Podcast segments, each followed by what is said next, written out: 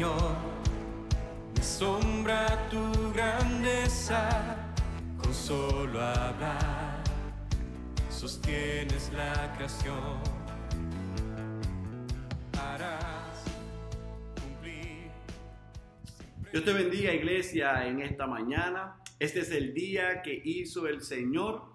Nos alegraremos y nos gozaremos en él.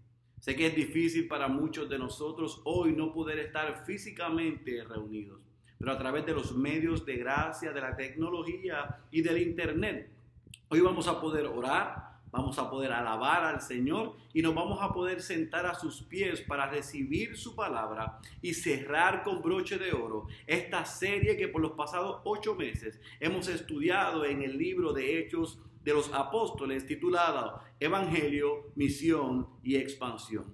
Así que sin más preámbulo te pido que para comenzar vayas a tu Biblia al Salmo 90. Salmo 90 y vamos a estar leyendo en esta mañana desde el versículo 12 hasta el versículo 17. Salmo 90, versículo 12 al versículo 17.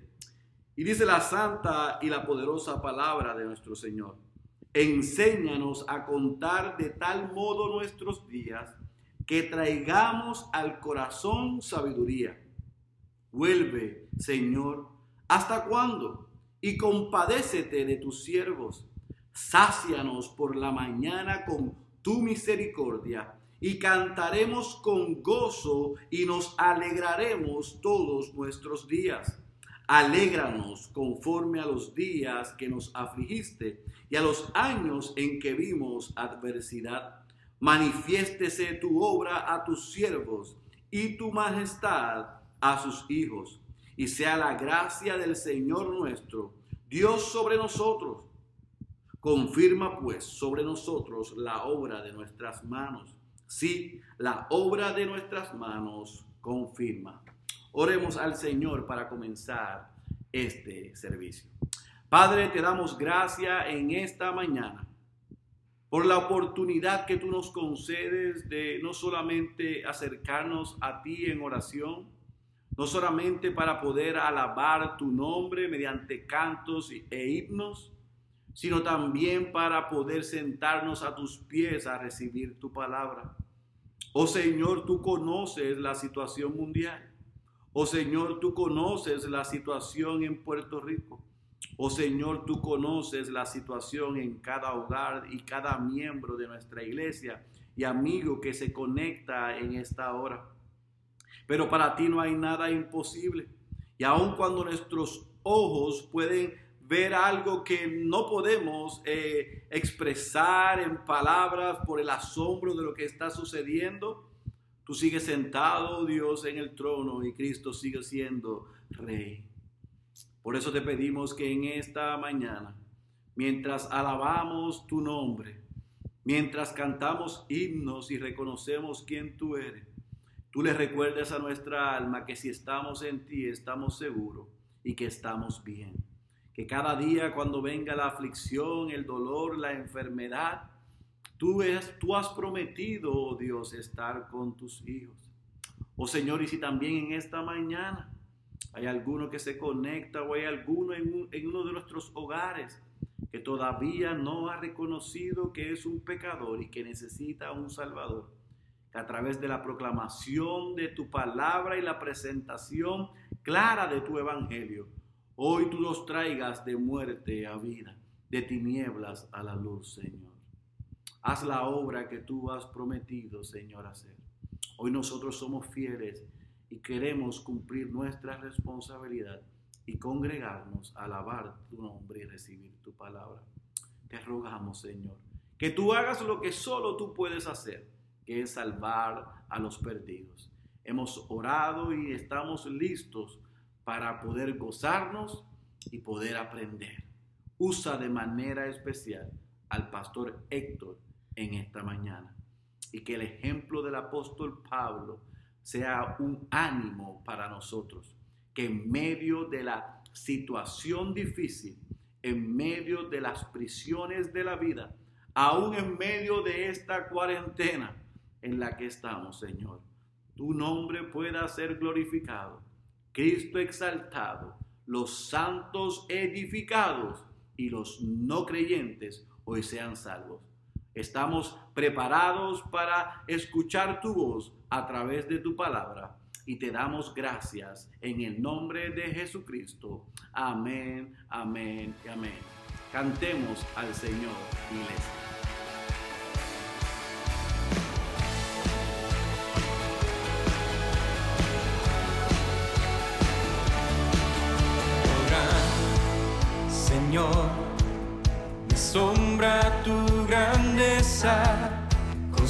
solo hablar, sostienes la creación.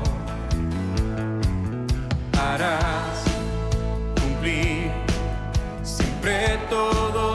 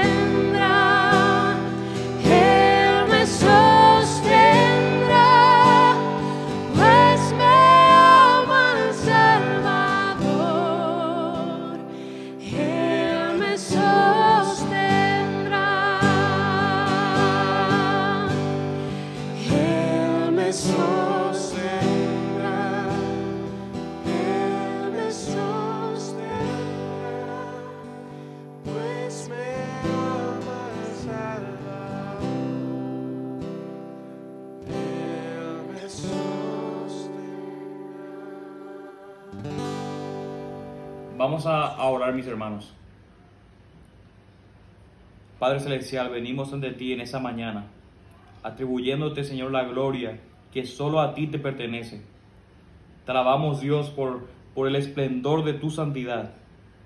Pero también en esa mañana venimos, Dios, conscientes de nuestra rebelión en contra, en contra tuya. Conscientes, Señor, de que aunque tú eres nuestro creador, de que aunque tú eres nuestro proveedor y de aunque tú eres nuestro sustentador, te rechazamos, Dios, constantemente.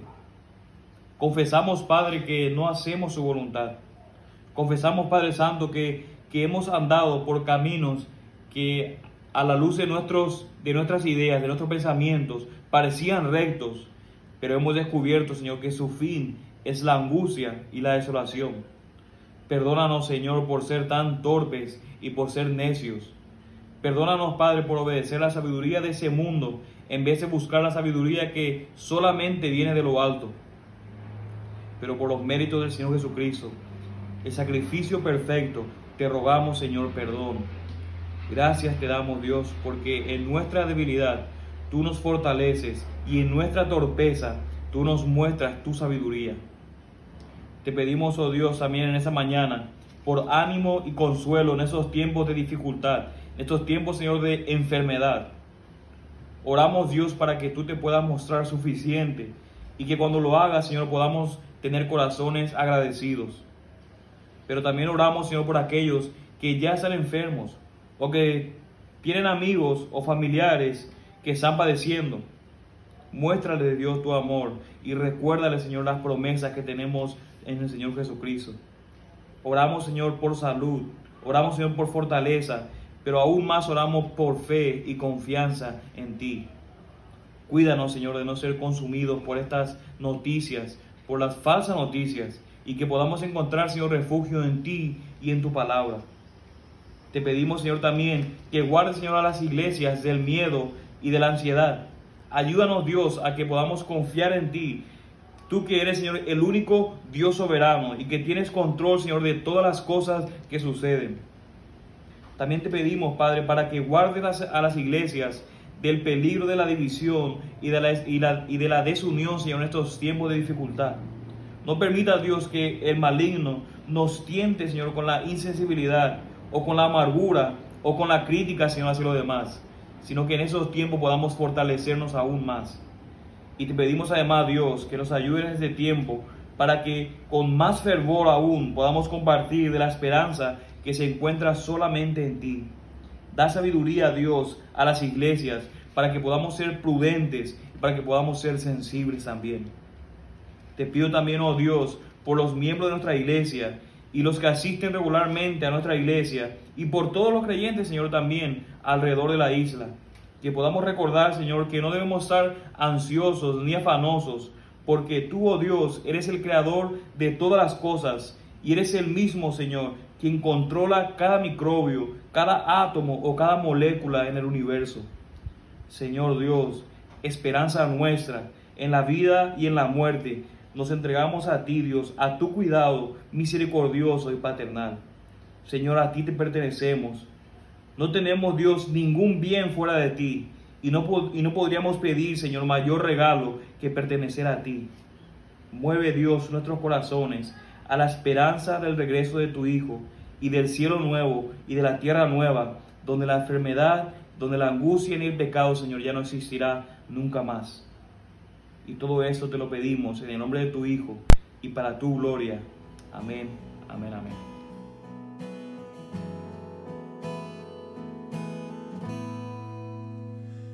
Tu amor y gracias Señor, conoces mi andar y ves mi caer para tu gloria engrandecer permites lo que no puedo entender. Gracias por las pruebas, por el fuego y el dolor.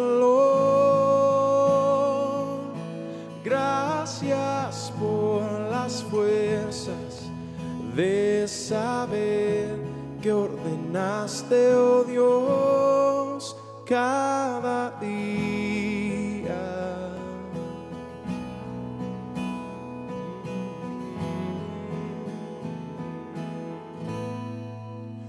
Tu poder en la debilidad, tu amor para mí me ayuda a ver tu paz mi mente llenó, lleva mi corazón a alabarte otra vez. Gracias por las pruebas, por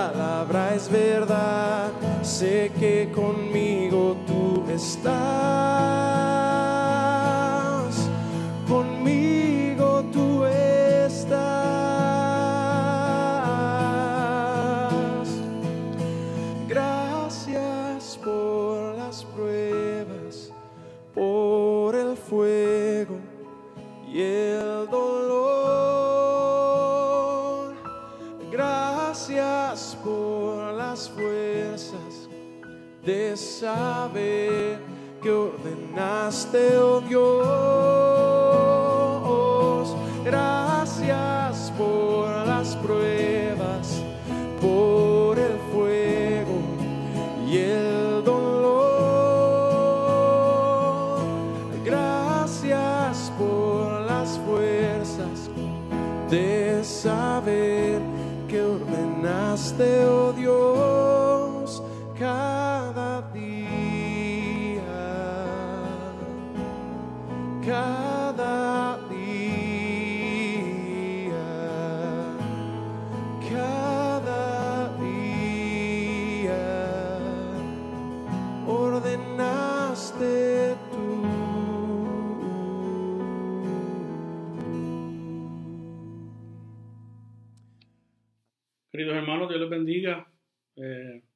gracias por estar conectados con nosotros. Sabemos que esto es una circunstancia peculiar la que nos ha tocado vivir, pero no obstante no queramos, no queremos dejar de, de re- reunirnos por medio de, ¿verdad? de este medio que, que se nos ha facilitado, ¿verdad? por medio de la tecnología y pues poder como quiera poder tener un tiempo en, en lo que es la palabra del Señor eh, y, el, y la serie que llevamos trayendo ya por, por un año en, lo- en los Hechos de los Apóstoles. Su hermano, yo quiero que usted por favor vaya y busque su Biblia y vamos a la última porción eh, que vamos a estar tocando de esta serie eh, de Hechos de los Apóstoles en Hechos capítulo 28 y vamos a estar eh, exponiendo desde el versículo 15 al versículo 31. Hechos 20 28, versículos del 15 al 31. Si oye algún ruidito por ahí, pues me tiene paciencia ya que estoy en mi casa y pues estoy tratando de hacer la grabación con la menos distracción posible, pero pues cosas pasan. So, nos tienen paciencia.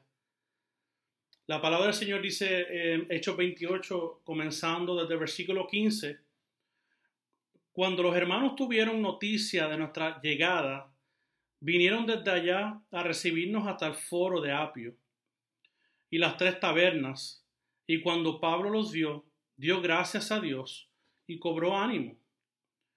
Cuando entramos en Roma, el centurión entregó los presos al prefecto militar, pero a Pablo se le permitió vivir aparte con el soldado que lo custodia- custodiaba. Y aconteció que tres días después Pablo convocó a los principales de los judíos y cuando se reunieron les dijo, hermanos, sin haber hecho yo nada contra nuestro pueblo ni contra las tradiciones de nuestros padres, desde Jerusalén fui entregado preso en manos de los romanos, los cuales cuando me interrogaron quisieron ponerme en libertad, pues no encontraron causa para condenarme a muerte. Pero cuando los judíos se opusieron, me vi obligado a apelar al César, pero no porque tuviera acusación alguna contra mi pueblo. Por tanto, por esta razón he pedido veros y hablaros, porque por causa de la esperanza de Israel llevo esta cadena.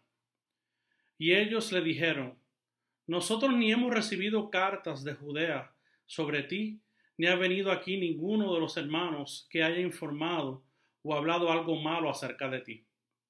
Pero deseamos oír de ti lo que enseñas, porque lo que sabemos de esta secta es que en todas partes se habla contra ella. Y habiéndole fijado un día, vinieron en gran número a donde él posaba, y desde la mañana hasta la tarde les explicaba testificando fielmente sobre el reino de Dios y procurando persuadirlos acerca de Jesús, tanto por la ley de Moisés como por los profetas. Algunos eran persuadidos con lo que se decía, pero otros no creían. Y a no estar de acuerdo entre sí, comenzaron a marcharse después de que Pablo dijo una última palabra. Bien habló el Espíritu Santo a vuestros padres por medio de Isaías el profeta, diciendo, Ve a este pueblo y di, al oír oiréis, y no entenderéis, y viendo veréis, y no percibiréis, porque el corazón de este pueblo se ha vuelto insensible, y con dificultad oyen con sus oídos y sus ojos han cerrado. O sea que vean con los ojos y oigan con los oídos y entiendan con el corazón y se conviertan y yo los sane. Sabed por tanto que esta salvación de Dios ha sido enviada a los gentiles. Ellos sí oirán. Y cuando hubo dicho esto, los judíos se fueron teniendo gran discusión entre sí. Y Pablo se quedó por dos años enteros en la habitación que alquilaba y recibía a todos los que iban a verlo, predicando el reino de Dios y enseñando todo lo concerniente al Señor Jesucristo con toda libertad, sin estorbo. Hermano, ahí donde se encuentre, en la sala de su hogar o, en su habitación, donde quiera que se encuentre, acompáñeme a orar. Padre, yo te doy gracias. Te doy gracias, Señor, porque un año, Señor, hemos estado sumergidos en esta, Señor, eh, narrativa, Señor, de la historia de tu iglesia, Padre. Y cómo es que nosotros como Iglesia Bautista Ciudad de Dios queremos, eh, Señor, seguir los pasos de los apóstoles, seguir los pasos de la gran comisión en que aquellos que no te conocen te puedan conocer. Permítenos, Señor, poner por práctica y por obra todo lo que hemos aprendido todo este año pasado y este año, Señor, para que podamos ser audaz, Señor, y, Señor, predicar tu evangelio, Señor, con valor, con denuedo. Y también, Señor, no obstante, tampoco dejo de orar por el tiempo que estamos pasando. Ciertamente es un, tiempo extraño o diferente para nosotros. Pero, Señor, permite, Señor, que esto del coronavirus sea disipándose lo más pronto posible, Señor, para que nuestras vidas vuelvan a la normalidad. Que tú lo hagas en tu tiempo. Y mientras tanto, Señor, que como iglesia podamos vivir a mismo, como tu iglesia, buscándonos unos a otros y ayudándonos unos a otros eh, de la forma que podamos. So que gracias por esta hora, Señor. En tu nombre Jesús oramos. Amén. En la década de los 80 salió un anuncio de Nesquik que cuando el conejo que tomaba del vaso que contenía chocolate con leche, el conejo decía, qué sonido tan triste cuando se acaba. Así decía el conejo. Hermanos, estamos en la última porción del libro de los hechos y pudiéramos estar tristes porque esta serie llega a una conclusión.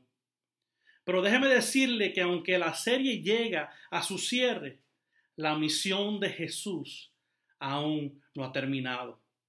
Los eventos del libro de los Hechos datan del año aproximadamente 30 al año 62 después de Cristo. Pero la historia de la misión de la iglesia sigue vigente hoy. Y es por eso que comenzamos esta serie hace un año, porque queremos seguir cumpliendo el mandato y la misión que nuestro Jesucristo nos dejó en Hechos 1.8, donde dice, pero recibiréis poder cuando el Espíritu Santo venga sobre vosotros, y me seréis testigos en Jerusalén, en toda Judea y Samaria y hasta los confines de la tierra. De ahí, hermanos, que es necesario que veamos brevemente los relatos de la semana pasada. El pastor Félix, como muy bien él sabe hacerlo, nos narró cómo Pablo fue llevado a Roma junto con una tripulación de presos y hermanos que le acompañaban. Bajo el liderato de Julio, salen a Roma para encontrarse con una gran tempestad que pudo haberles costado la vida si Dios no los hubiese cuidado. Y para hacerle este cuento largo, corto, la nave en la que van ellos viajando a Roma es hecha pedazos por la tempestad. Pero ninguno de ellos muere y llegaron hasta Malta, que es una isla en el Mediterráneo. En Malta se encuentra con personas que le brindan cuidado y hospitalidad. Y como hacía frío en ese momento, Pablo le dio con hacer una fogata y al encuentro, cuando está poniendo la leña, le sale una víbora al encuentro que lo muerde. Y las personas de Malta pensaban que Pablo era bien malo, posiblemente creían en lo que hoy se conoce como el, bendito karma. O sea, tú hiciste algo, tú vas a pagar por ese algo. Aparentemente, algo así similar creían los de Malta. Creían en el karma aparentemente porque dijeron, este hombre tiene que ser muy malo. Porque, o sea, lo, lo tildaron de asesino. Si esto lo ocurrió es porque uno es una persona mala. Pero para su sorpresa, no le pasó nada. Al punto después que ellos dijeron, tiene que ser un Dios. O sea, le muerde una víbora y no ocurre nada. Después de eso, Pablo sana al padre de Publio, que fue uno de los hombres que hospedó a Pablo. Y luego en esta ciudad hacen algunas sanidades, o Pablo hace algunas sanidades, hasta que se llegó el momento de salir y zarpan hacia Roma, haciendo paradas en tres ciudades distintas. Así pues, hermanos, el versículo 15 nos dice que Pablo llega a Roma y lo reciben unos hermanos del foro de Apio, nos dice la escritura, que este foro de Apio era unas 43 millas de Roma, y otros hermanos que venían de las tres tabernas, que eran unas 33 millas de Roma. Estos lugares que podría parecer que tienen nombres extraños, eran como unos mercados donde los que iban viajando llegaban a estas ciudades. Hacían sus paradas en estos lugares, en estos mercados, para luego seguir su ruta.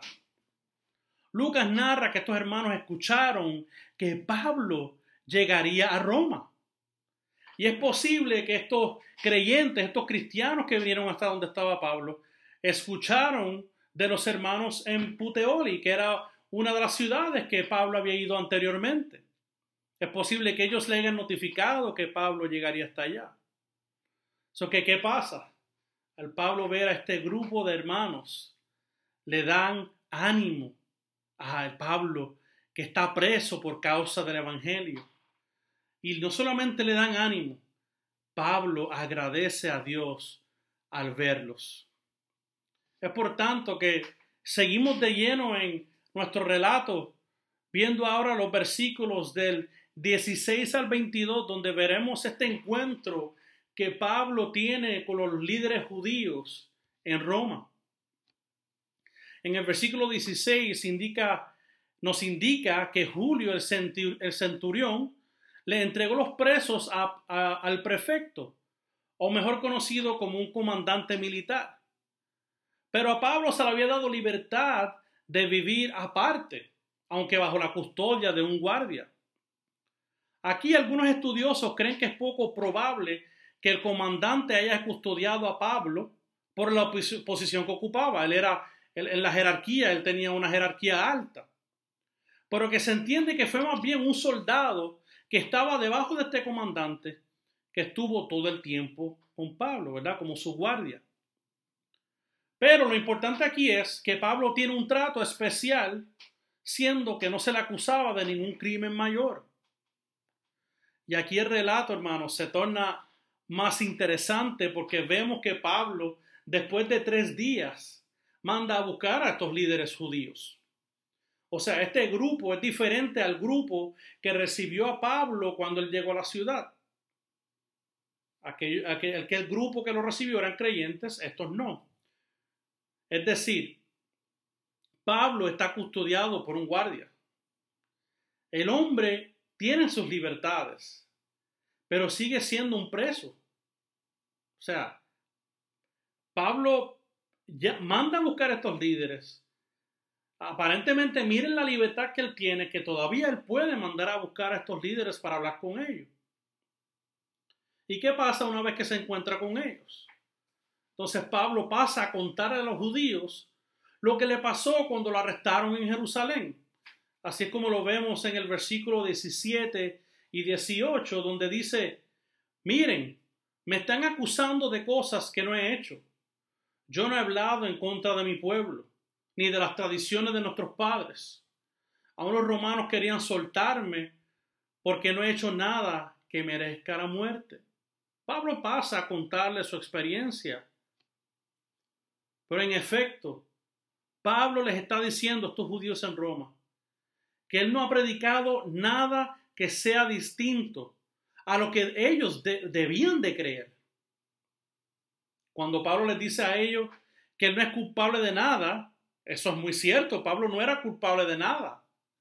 Lo que pasó fue que a Pablo, un hombre que era mercenario, que encarcelaba y asesinaba a cristianos, le fue revelada la verdad de Cristo. Y en esto, él lo entendió por la obra del Espíritu. Lo entendió porque era lo mismo que predicaban los patriarcas. Los padres predicaban de este Mesías. Fue lo mismo que Pablo eh, aprendió cuando fue enseñado como un niño en el camino a la instrucción de Gamaliel. Y entonces él entiende por medio del Espíritu que estas promesas habían de cumplirse en la persona de Jesús.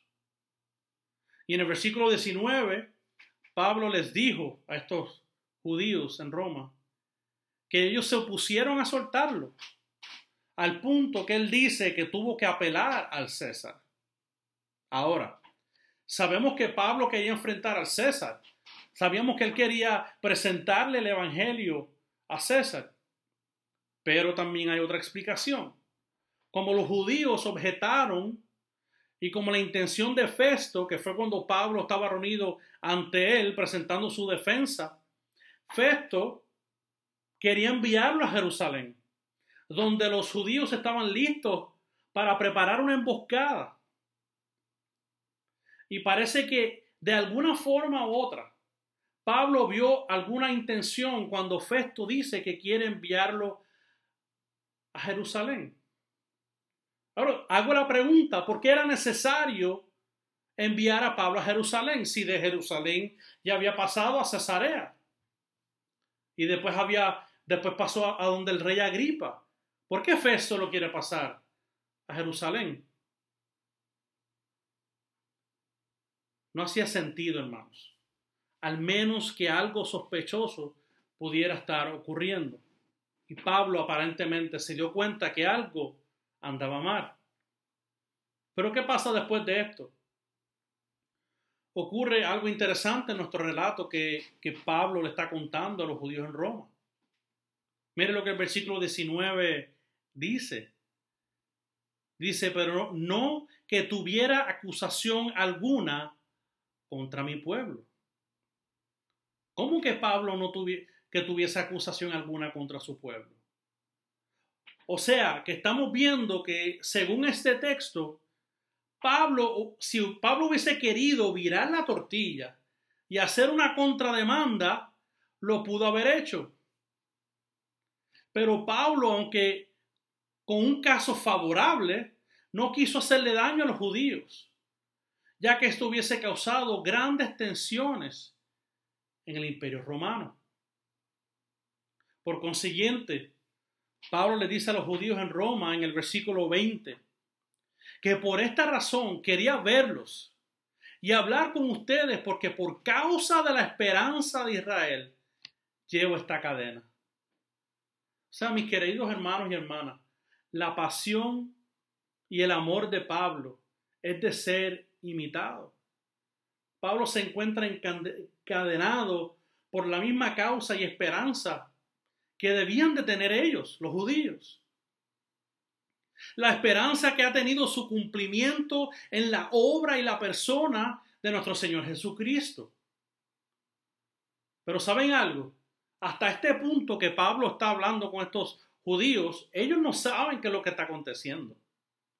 Ellos no tienen idea de lo que Pablo está hablando. En el versículo 21, ellos dicen que no han recibido ninguna carta que tuviera argumentos o que hablara mal de Pablo. Lo que pudiéramos sospechar, porque el texto no es claro, es que o la carta no había llegado o simplemente no había suficiente evidencia para que pudieran acusar, a, acusar a Pablo. No lo sabemos. Por tanto, los judíos en Roma querían escuchar el mensaje de Pablo, ya que ellos no tenían ni idea remota de lo que estaba hablando, simplemente que ellos habían escuchado de que se hablaba de esa secta de la cual él predica. O sea que en este versículo 22 estamos viendo que el cristianismo tenía una mala reputación. Obviamente no por el cristianismo, sino por lo que posiblemente los judíos hablaban mal del cristianismo. ¿Pero qué acontece después?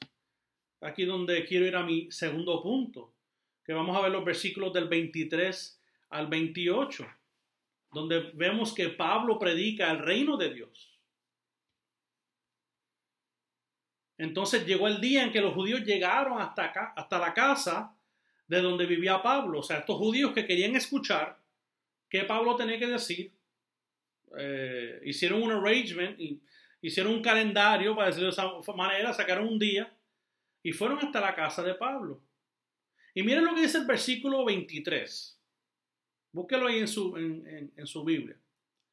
Y desde mañana hasta la tarde les explicaba testificando fielmente sobre el reino de Dios y procurando persuadirlos acerca de Jesús, tanto por la ley de Moisés como por los profetas. Usted se puede estar preguntando, todo este hablar del reino de Dios, ¿qué es el reino de Dios? Déjeme tratar de explicárselo en palabras simples.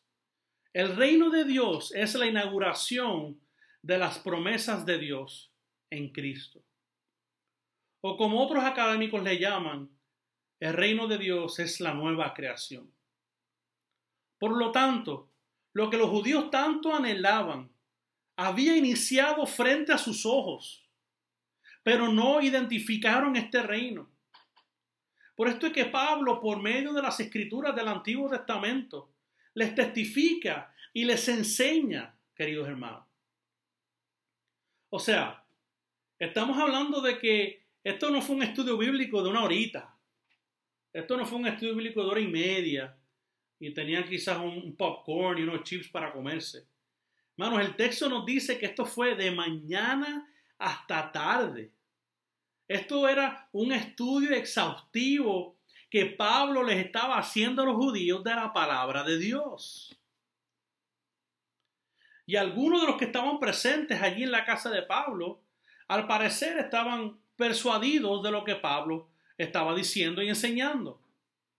Pero por lo menos yo en particular no veo suficiente evidencia para, para ver que esta persuasión lo llevó al arrepentimiento o lo llevó a la fe. Yo creo que no, el pasaje no es claro.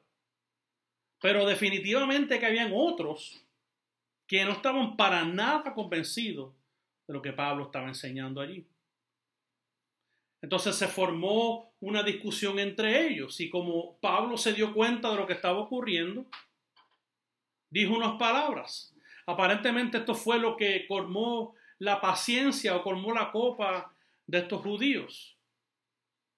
Pablo le dice que por el Espíritu Santo él había hablado por medio del profeta Isaías. Y aparentemente Pablo está viendo que esa situación en Isaías está describiendo la situación que él se está enfrentando con los judíos.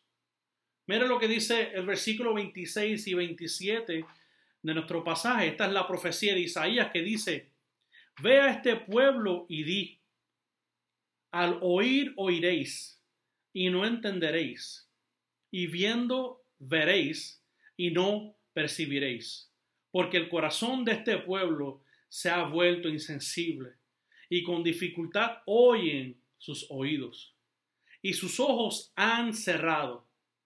No sea que vean con los ojos y oigan con los oídos y entiendan con el corazón y se convierta y yo los sane.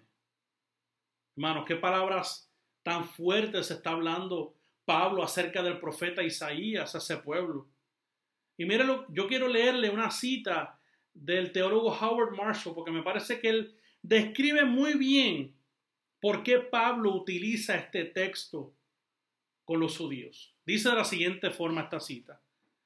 Al pueblo de Dios se le dice que por mucho que escuchen y vean, nunca entenderán ni percibirán lo que Dios les está diciendo. Este es un juicio divino sobre ellos, porque ellos mismos han hecho sus corazones impermeables a la palabra de Dios. Se han dejado sordos y ciegos por temor a escuchar y ver la perturbadora palabra de Dios. y así recibir la sanidad de Dios. La palabra de Dios trae el diagnóstico de pecado, que es doloroso escuchar y aceptar, pero al mismo tiempo hiere para sanar. Una vez que una persona rechaza deliberadamente la palabra, llega un momento en que se le priva de la capacidad de recibirla. Es una advertencia severa para aquellos que juegan con el Evangelio. Uf, hermano, qué palabra fuerte y qué interpretación nos da Howard sobre este texto. Hermanos, necesitamos entender que Dios trabajó con su pueblo Israel de esa manera porque ellos constantemente ignoraban la palabra de Dios. Por tal razón, Pablo les dice que esta salvación que era para los judíos ha de pasar a los gentiles. Él dice, ellos sí oirán. Pero los gentiles oirán porque son mejores que los judíos. No, de ninguna manera. Tanto judíos y gentiles estamos muertos en delitos y pecados. Pero en el caso de Israel, ese era el juicio que Dios estaba pasando sobre ellos. Por lo tanto, hermanos, tengamos cuidado que no usemos este versículo para dejar de predicarle a alguien que no ha aceptado el mensaje. Ciertamente Dios trabajará con cada persona individual, pero cuando usted proclame el Evangelio, ese mensaje es tanto bendición para los que se arrepienten, pero también es juicio para, para aquellos que lo rechazan. Entonces a nosotros no nos toca predicar, o a nosotros nos toca predicar y a Dios le toca salvar. A eso fuimos llamados. Nosotros predicamos, Dios salva. Hermano y hermana, usted no es ni profeta ni apóstol. Dios se encargará de aquellos que se autoproclaman profetas y apóstoles y usan la palabra para pasar juicio a aquellos que rechazan el Evangelio. No, hermanos, no estamos llamados a pasar ese juicio. Ya el Evangelio en sí lleva ese juicio. No lo tenemos que hacer nosotros. A nosotros nos, nos toca predicar a tiempo y afuera de tiempo. El crecimiento lo da Dios. Por tanto, mis queridos hermanos, volviendo al relato de Pablo con los judíos, cuando él les dice o lee esta profecía de Isaías, se le vació el kiosco, la gente se fue de su hogar, la discusión terminó, se fueron ellos hablando y murmurando de las cosas que Pablo les estaba diciendo. Y entonces quiero ir a mi tercer y último punto, que son los versículos del 30 al 31, que es que Pablo, después de eso, continuó su ministerio en Roma. Pablo seguía preso desde su, desde su hogar y por dos años nos dice el texto. Pero al parecer eso no lo paraba de hacer la obra del ministerio, porque el texto nos dice que seguía predicando el reino de Dios y todo lo concerniente al Señor Jesucristo lo hablaba y lo predicaba con libertad y como dice el texto al final, sin estorbo. Interesante, mis queridos hermanos. Al parecer Pablo tenía algún tipo de entrada económica porque dice el texto que él alquilaba esa casa. Se entendía que en esa época, que dependiendo del caso, algunos presos podían trabajar, pero no es del todo claro, ya que Pablo pudiera seguir haciendo casetas de campaña desde su casa, siendo que él estaba preso allí. So que no sabemos cómo era su sustento, si trabajaba o había recibido ayuda financiera, no sabemos. Pero de alguna manera, él seguía predicando y él pudo vivir allí manteniéndose por dos años, como nos dice el pasaje. Y ahora llega al momento de la verdad. ¿Cuál es el momento de la verdad? El momento donde nos toca aprender qué este pasaje, que este relato nos pudiera enseñar a nosotros, mis queridos hermanos. Eh, comúnmente nosotros decimos cuando estamos en el edificio, hermanos, ¿qué nos podemos llevar para nuestros hogares? Pero qué interesante que estamos en nuestros hogares. Y mientras yo predico esto, estoy en mi casa, so que eh, vamos a ver qué podemos eh, llevarnos a nuestros hogares porque estamos eh, en ellos. hermano, tengo unas aplicaciones que me gustaría compartir con usted y espero que de alguna otra forma les sea de bendición para tanto usted como yo podamos vivir la vida cristiana. So que hermano, según lo que vemos, bien, vemos mirando en este pasaje. Qué gran bendición fue que estos hermanos hayan recibido a Pablo en Roma cuando está encarcelado y llega a este nuevo país. Esto le brindó mucho ánimo a Pablo en un tiempo de dificultad. Y queridos hermanos, qué gran bendición Dios nos ha dado a nosotros por medio de su iglesia, que por medio de su sangre nos ha hecho una gran familia una familia espiritual. Y es posible que en este momento tú no estés sufriendo por causa del Evangelio como Pablo. Quizás no. Aunque es cierto que podemos ser despreciados también en nuestros trabajos o, en nuestra, o aún con nuestras propias familias, porque queremos compartir el Evangelio, predicarles a Cristo. Pero Dios nos ha dejado una familia espiritual que nos pueda animar, que nos puede ayudar, ayudar y nos puede orar por nosotros. Y si no estás sufriendo por causa del Evangelio, hoy estamos definitivamente enfrentando un nuevo reto. Yo creo que ustedes se dieron cuenta. El nuevo coronavirus nos ha encerrado a nuestros hogares, privándonos de nuestra reunión semanal. Pero eso no nos detendrá a que podamos mantener la comunión. Gracias a Dios por la tecnología a la que podamos acudir para darle una llamada a algún hermano o hermana que se pueda encontrar triste o angustiado en este momento difícil que estamos pasando. Porque ciertamente algunas libertades se nos privan. Pero para eso es la iglesia. Y no es ideal hacerlo por medio de comunicación. No es ideal hacerlo a través de una pantalla.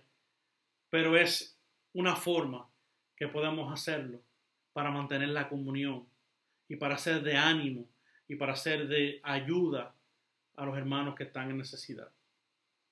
Así como Dios estuvo con Pablo en cada momento, queridos hermanos, Dios estará con nosotros. También, hermanos, necesitamos entender que hacer la voluntad de Dios nos pondrá en enemistad con el mundo. Porque Pablo no había hecho nada malo. De hecho, en el versículo 17, Pablo le dice a los judíos en Roma que él no había hecho nada malo. Por lo tanto, simplemente porque proclames el Evangelio, simplemente porque llames a los pecadores al arrepentimiento, déjame decirte, mi querido hermano, serás perseguido. Muchas veces hablar de persecución en esta parte del mundo parece como medio extraño, porque pensamos que estas cosas solamente pasan por allá lejos, en Corea del Norte, en Irán o en la China, como que nosotros estamos exentos de todo eso. Pero tengamos cuidado de recostarnos de ese lado. Tenemos que darle gracias a Dios todos los días por las libertades religiosas que nos ha dado este país. Pero, así como Dios nos da las libertades, también las puede quitar. Y quizás usted no se ha dado cuenta, pero nuestro país está cambiando y no es para el bien del Evangelio. So que demos gracias a Dios y sigamos proclamando mientras podamos hacerlo sin sufrimiento, para que cuando llegue el momento de que tengamos que sufrir, entendamos que esto fue lo que vivieron los apóstoles y los discípulos en esa época. Ahora también podemos extraer una enseñanza muy importante, hermanos, del versículo 23 de nuestro pasaje. El texto dice que mañana y tarde Pablo enseñaba las escrituras fielmente. Déjeme hacerle esta pregunta. ¿Cuántos de ustedes habitan en la escritura? Muchos de los temores que tenemos en ocasiones para evangelizar es porque no habitamos en la palabra, no vivimos en la palabra. Y a veces escucho a personas preguntar, pero ¿qué tal si me hacen preguntas que yo no sepa contestar? Pues eso puede ser posible. Pero ¿qué nos toca hacer? Si no lo sabemos, decirle, mira, déjeme averiguar la contestación. Pero si habitamos en la palabra, si estamos, si tenemos en nuestra mente que debemos de vivir en ella, leerla y estudiarla, podemos estar mejor preparados. Y déjeme decirle que en nuestra época es mucho más fácil que en la época de Pablo, porque el Nuevo Testamento todavía no había sido escrito. Muchas de las cosas que Pablo escribe después es porque las recibió por lo que entendieron los apóstoles del Antiguo Testamento. O sea, ya esas interpretaciones Dios nos, nos las ha facilitado por medio de Jesús y de sus apóstoles.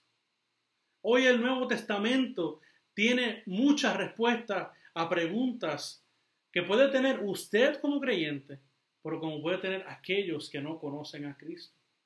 So que queridos hermanos y hermanas, vivamos constantemente en la palabra. Seamos fieles a la palabra.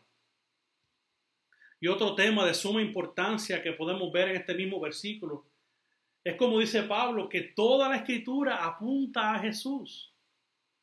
O sea, no podemos interpretar la escritura enfocado en nosotros mismos, como que todo esto se trata de mí, como que yo soy el centro de todas las cosas. No, queridos hermanos. Y tampoco podemos interpretar y ver la escritura a la luz de Israel. Israel no es el centro de la escritura. Israel no es el reloj de Dios. Israel no es el que determina las profecías de Dios. No, hermanos. Cristo es el centro de las escrituras. Cristo es el Salvador. Él es el profeta. Él es el sacerdote y es el rey. Él es el quien cumple todas las promesas de Dios. Por eso es que el centro de la predicación del apóstol Pablo era Jesús. Siempre fue Jesús, aun cuando él no tenía el Nuevo Testamento. El Antiguo Testamento le apuntaba a Jesús. Mire bien como dice el apóstol Pablo en 1 Corintios capítulo 2 versículo 2.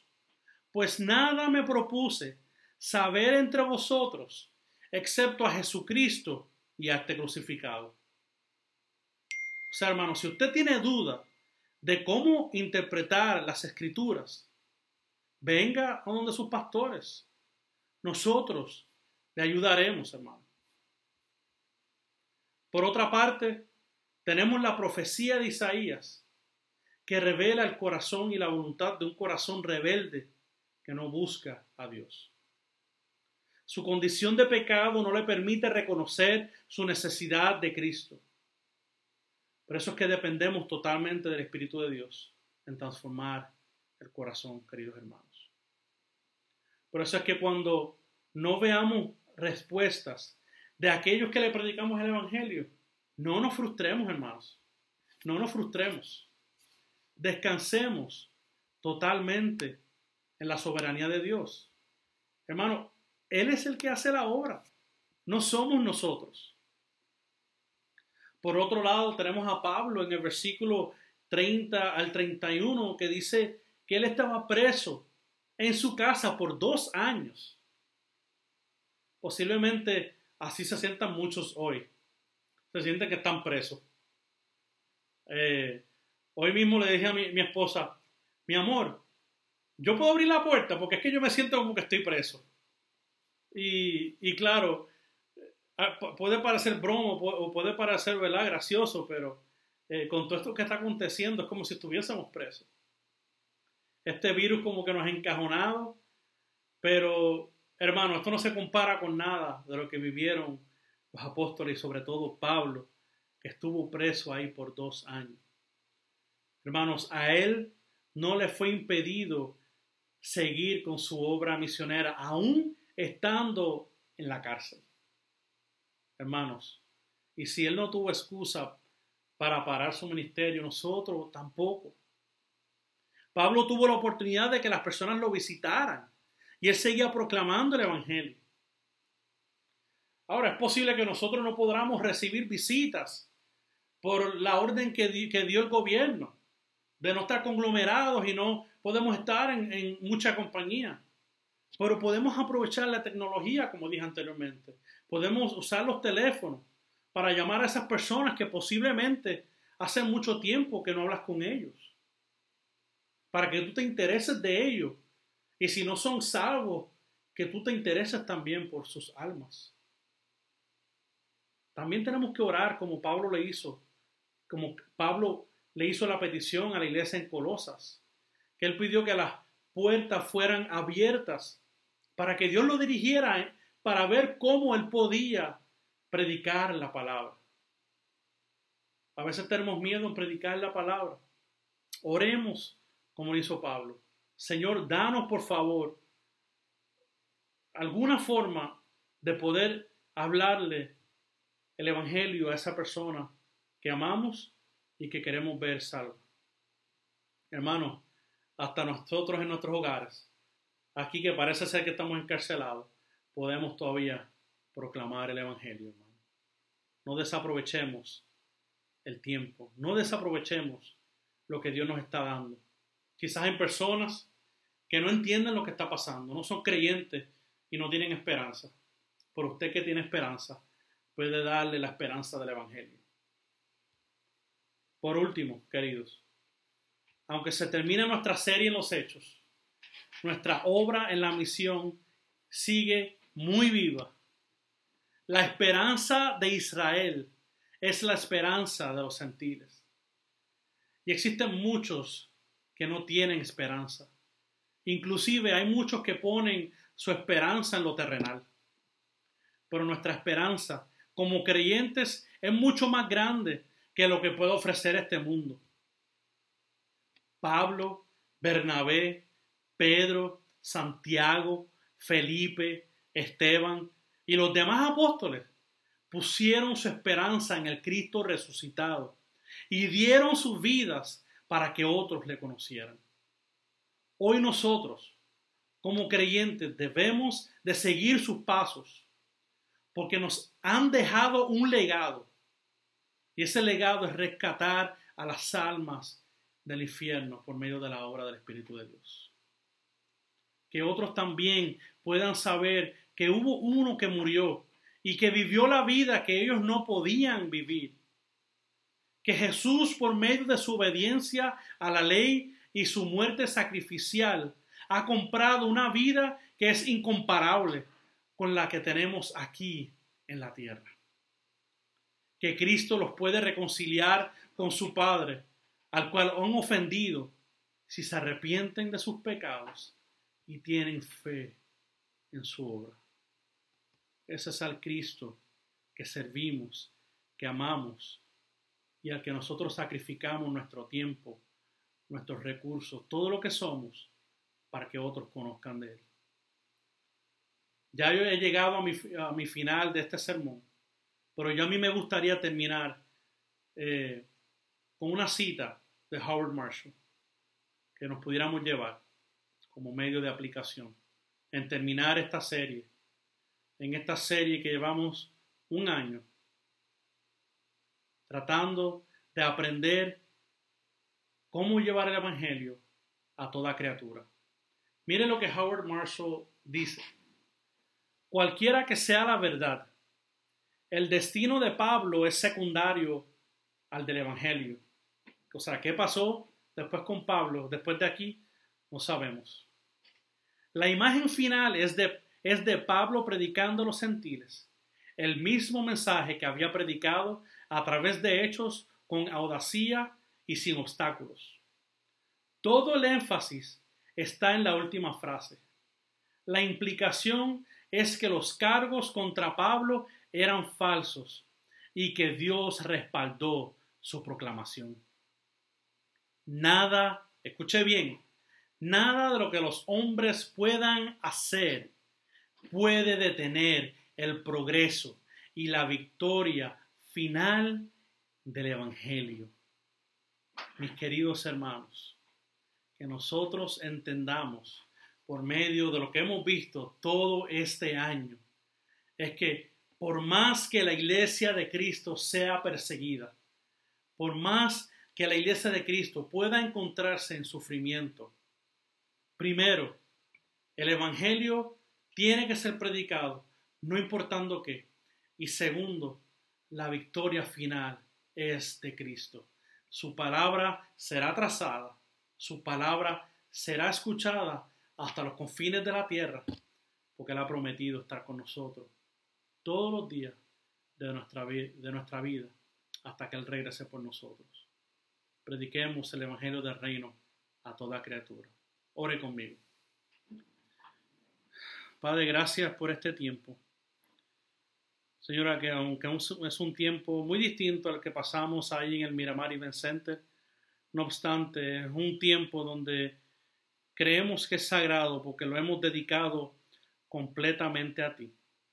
No porque tenga algo místico, sino porque este es el tiempo que dedicamos a escuchar tu palabra. Padre, gracias por este último año, por todo lo que hemos aprendido en esta serie Señor, permítelo que esto cabe profundo en nuestros corazones para que la Iglesia Bautista Ciudad de Dios entienda que nuestro ADN es que tú seas conocido, que tú seas conocido por medio de nuestras vidas y que tú seas conocido a través de la proclamación del Evangelio de nuestros propios labios. Que usemos la palabra que se nos ha sido dada para llamar a pecadores al arrepentimiento. Gracias por cada hermano y cada hermana presente, conectado en esta hora, Señor. Que tú le uses para que este ADN de Ciudad de Dios sea llevado con eficacia y con denuedo.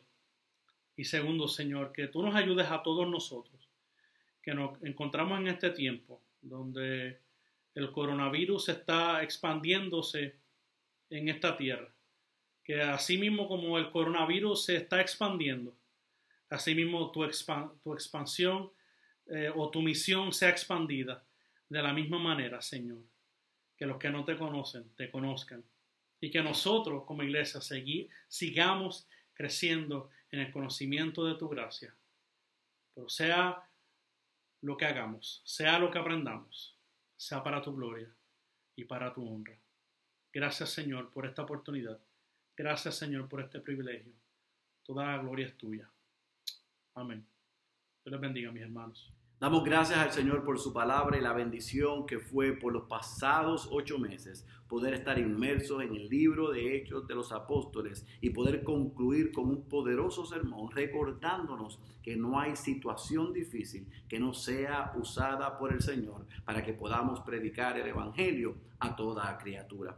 Quiero recordar las palabras que nos dijo el pastor Héctor cuando dijo, hoy cerramos la serie, pero no concluimos nuestra misión, sino que la continuamos haciendo qué? Lo que hizo Pablo allí en Roma predicando el reino de Dios y enseñando todo lo concerniente al Señor Jesucristo con toda libertad, aún en sus prisiones, sin estorbo. Que eso sea un ánimo para nosotros en medio de la situación y circunstancia que nos encontramos. Que Cristo sea exaltado y predicado a través de nosotros y que cada miembro de la Iglesia Bautista Ciudad de Dios viva en misión. Para concluir, queremos recordarles que todo sigue en pie, al menos de este lado. Esta semana esperamos poder reunirnos el miércoles en Coinonía.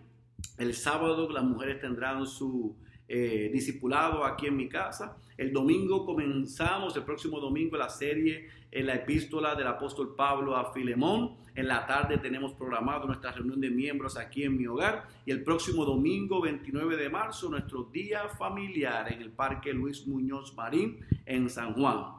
Todo está sujeto a cambio, aunque nosotros estamos dejando nuestra programación intacta y esperamos que podamos llevarla a cabo. Todo va a depender de las instrucciones que nos dé el gobierno basado en la circunstancia que estamos pasando. Mientras nosotros esperamos eh, comunicarnos con ustedes para informarle el próximo paso a seguir, te rogamos que tú ores que ores por los que gobiernan, tanto en Estados Unidos, aquí en Puerto Rico y en las naciones, para que el Señor le dé sabiduría para atender esta situación. Que ores por la iglesia, por tus pastores, por cada miembro de la iglesia, para que podamos ser fiel en el manejo de la información y ser responsable con, lo, con el cuidado del rebaño y poder proveerle los recursos espirituales para que puedan continuar su caminar cristiano. Y sobre todas las cosas, oramos nosotros por ustedes como nuestra iglesia. Si usted tiene alguna necesidad, si tiene algo en lo que los pastores o otro miembro eh, le pueda ayudar, no dude en comunicarse con nosotros. Así que nos comunicaremos con ustedes, valga la redundancia, en los próximos días para informarles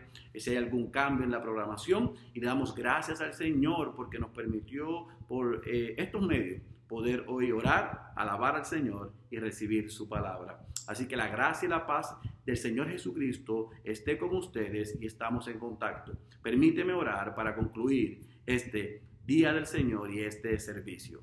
Padre, te damos gracias porque ha sido, eh, a pesar de la circunstancia, un tiempo donde hemos recibido un refrigerio espiritual.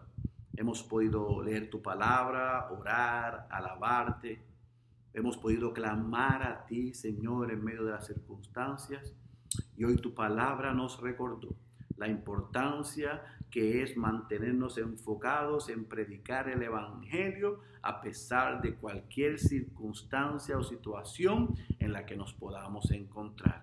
Gracias por el ejemplo del apóstol Pablo, pero también gracias por el ejemplo a través de la historia y de tu iglesia de hombres y mujeres que han permanecido fieles y firmes a pesar de las dificultades y los retos de la vida, de los sufrimientos de la vida, para que tu nombre sea proclamado y Cristo sea exaltado. Que todos los creyentes en Ciudad de Dios hayamos sido desafiados, pero también animados a proclamar el Evangelio en todo tiempo, Señor. Hoy cerramos nuestro servicio en este el día del Señor, pero jamás salimos de tu presencia porque tu presencia está en nosotros, en medio nuestro, y por eso te rogamos que podamos continuar creciendo en tu gracia, animándonos los unos a los otros y aprovechando las circunstancias difíciles en las que nos encontramos para proclamar las verdades del Evangelio y la esperanza que hay en Cristo a este mundo que está hoy aterrado y perdido. Que podamos ser sal y luz para Puerto Rico y desde Puerto Rico hasta los confines de la tierra. Bendice tu iglesia alrededor del mundo y usa a cada hombre y cada mujer que hoy está quizás en su hogar o en su lugar de reunión eh, siendo desafiado por ella para que la pueda poner en práctica, Padre. Estamos deseosos de poder estar juntos los santos para alabar tu nombre, pero estamos tranquilos porque en ti estamos seguros. Gracias otra vez por lo que has hecho en medio nuestro. Recibe la gloria y la honra. En el nombre de Jesús oramos, dándote gracias. Amén, amén, amén. Dios les bendiga.